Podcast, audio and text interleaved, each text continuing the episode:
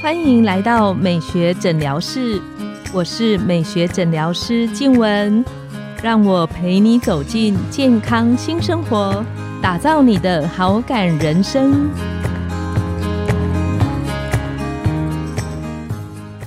欢迎光临美学诊疗室，我是你的美学诊疗师静文，让我陪你练习好感人生，走进健康新生活。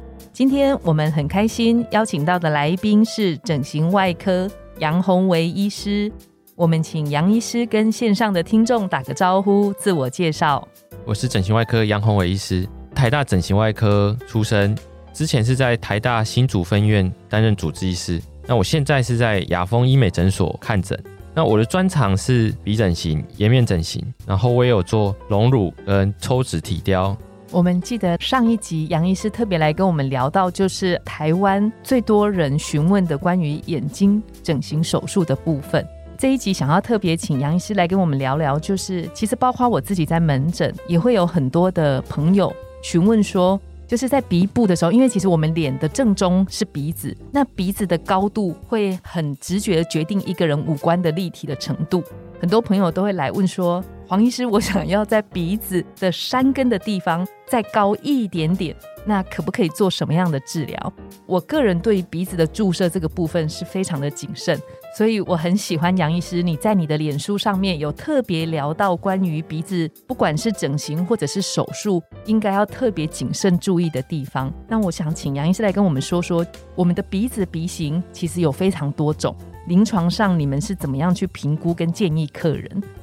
鼻子的话，其实就是位于鼻子的中心嘛，所以其实亚洲人也是相对于在鼻子这块比较弱势一点。西方人他们的鼻子都很高很挺，所以他们不需要去做这个隆鼻的手术，他们其实比较少。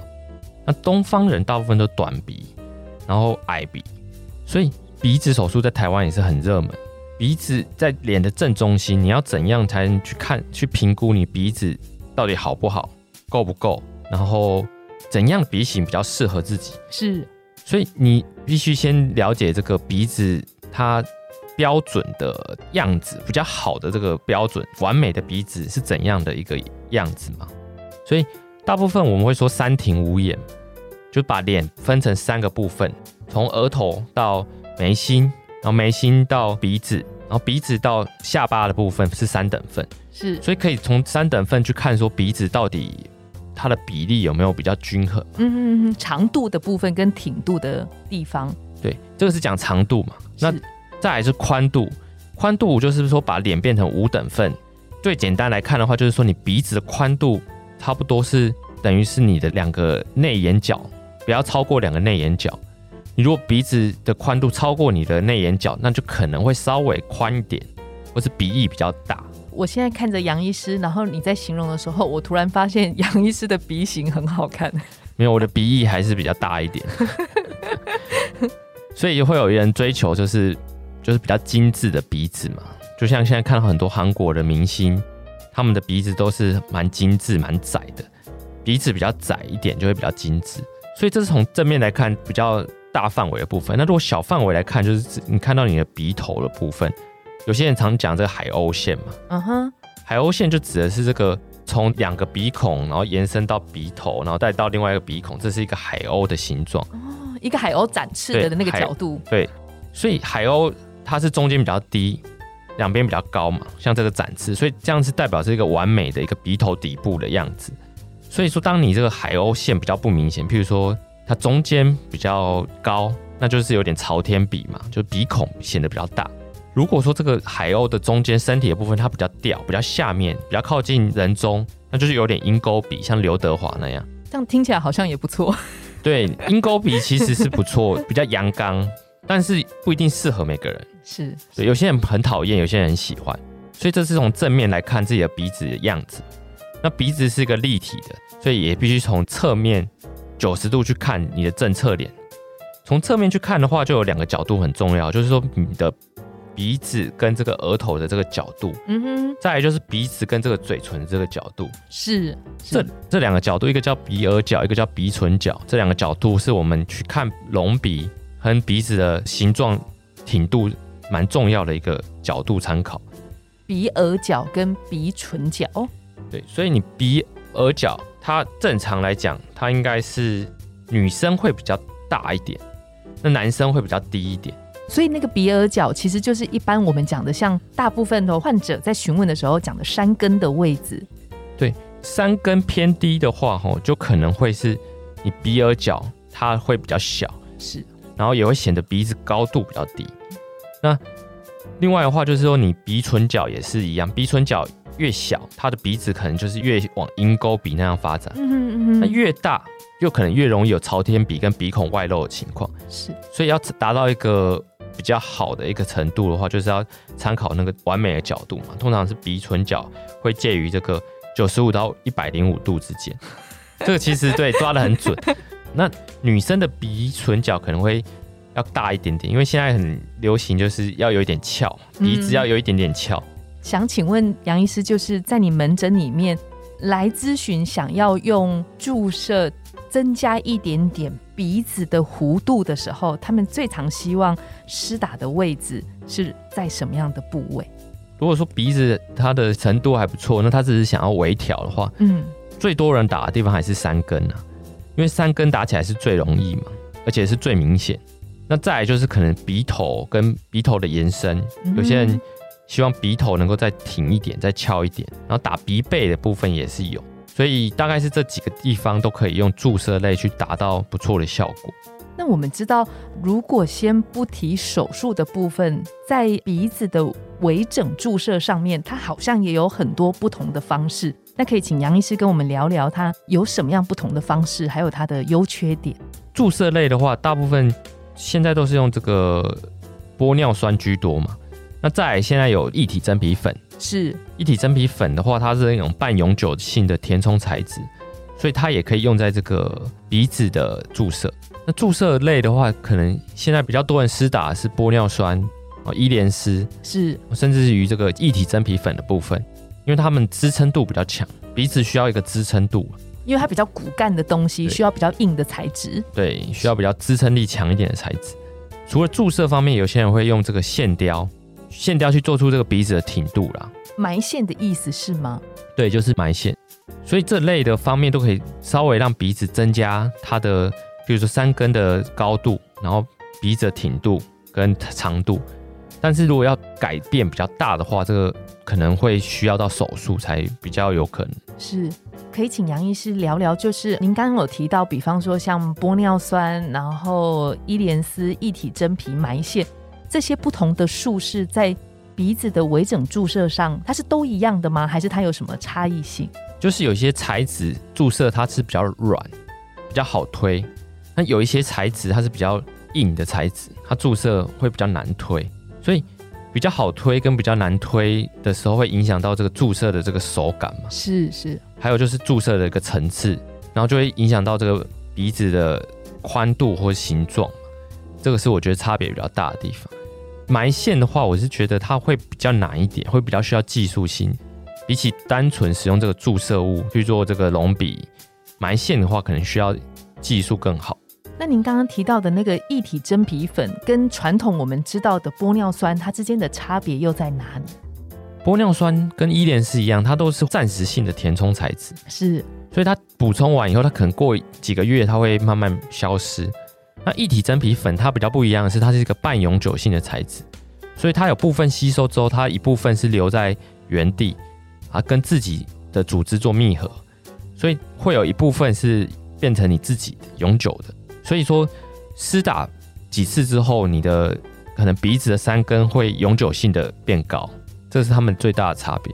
那像门诊啊，我发现很多朋友在询问这种，就是也许手术的方式是另外一个更持久的方法，但是因为手术它要考虑到不管是恢复期啦，还有可不可逆的这个部分的时候，他们会先想要试试看用微整形的方法。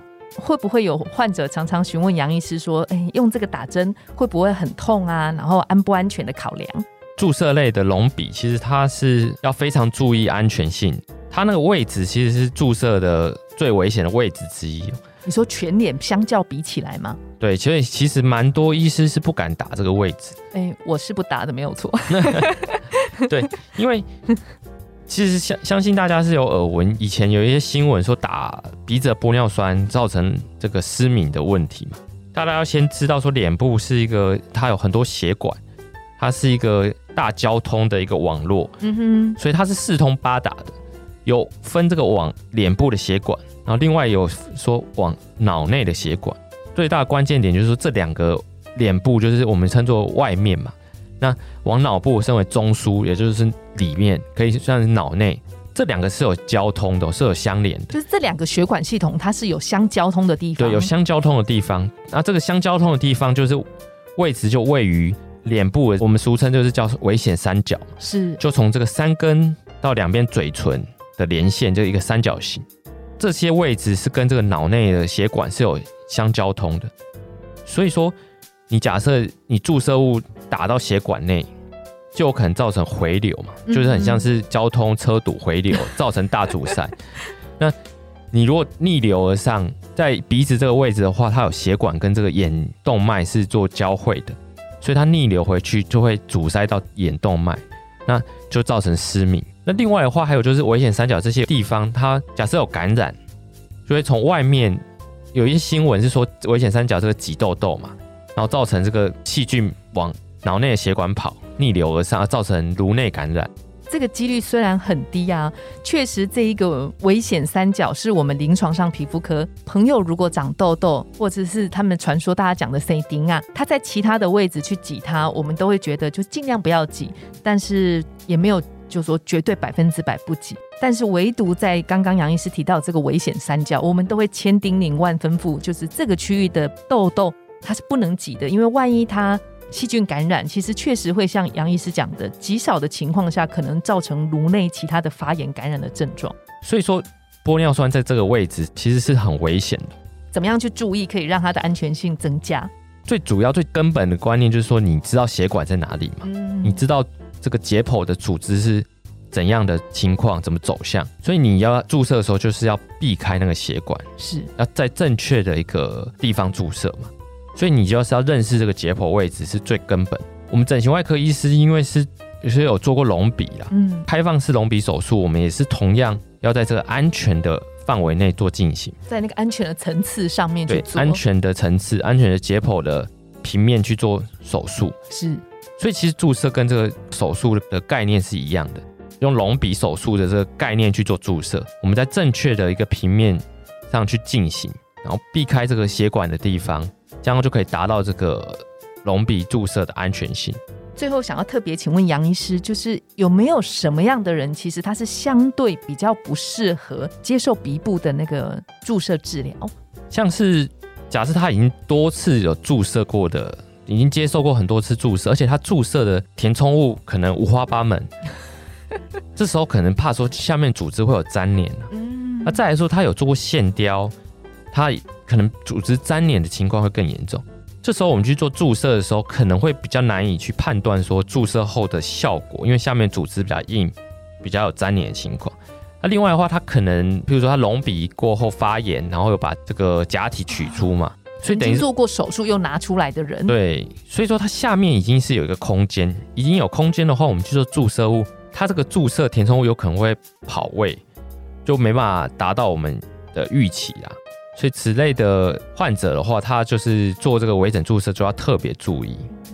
那最后可不可以请杨医师给我们线上的听众一个总结？就是如果今天我想要，或是我在评估想要做鼻部的注射的时候，我应该要特别注意的事情。对，就像刚刚提到鼻部的注射，其实很多人都忽略它的安全性嘛，也有很多人其实不知道这个多危险。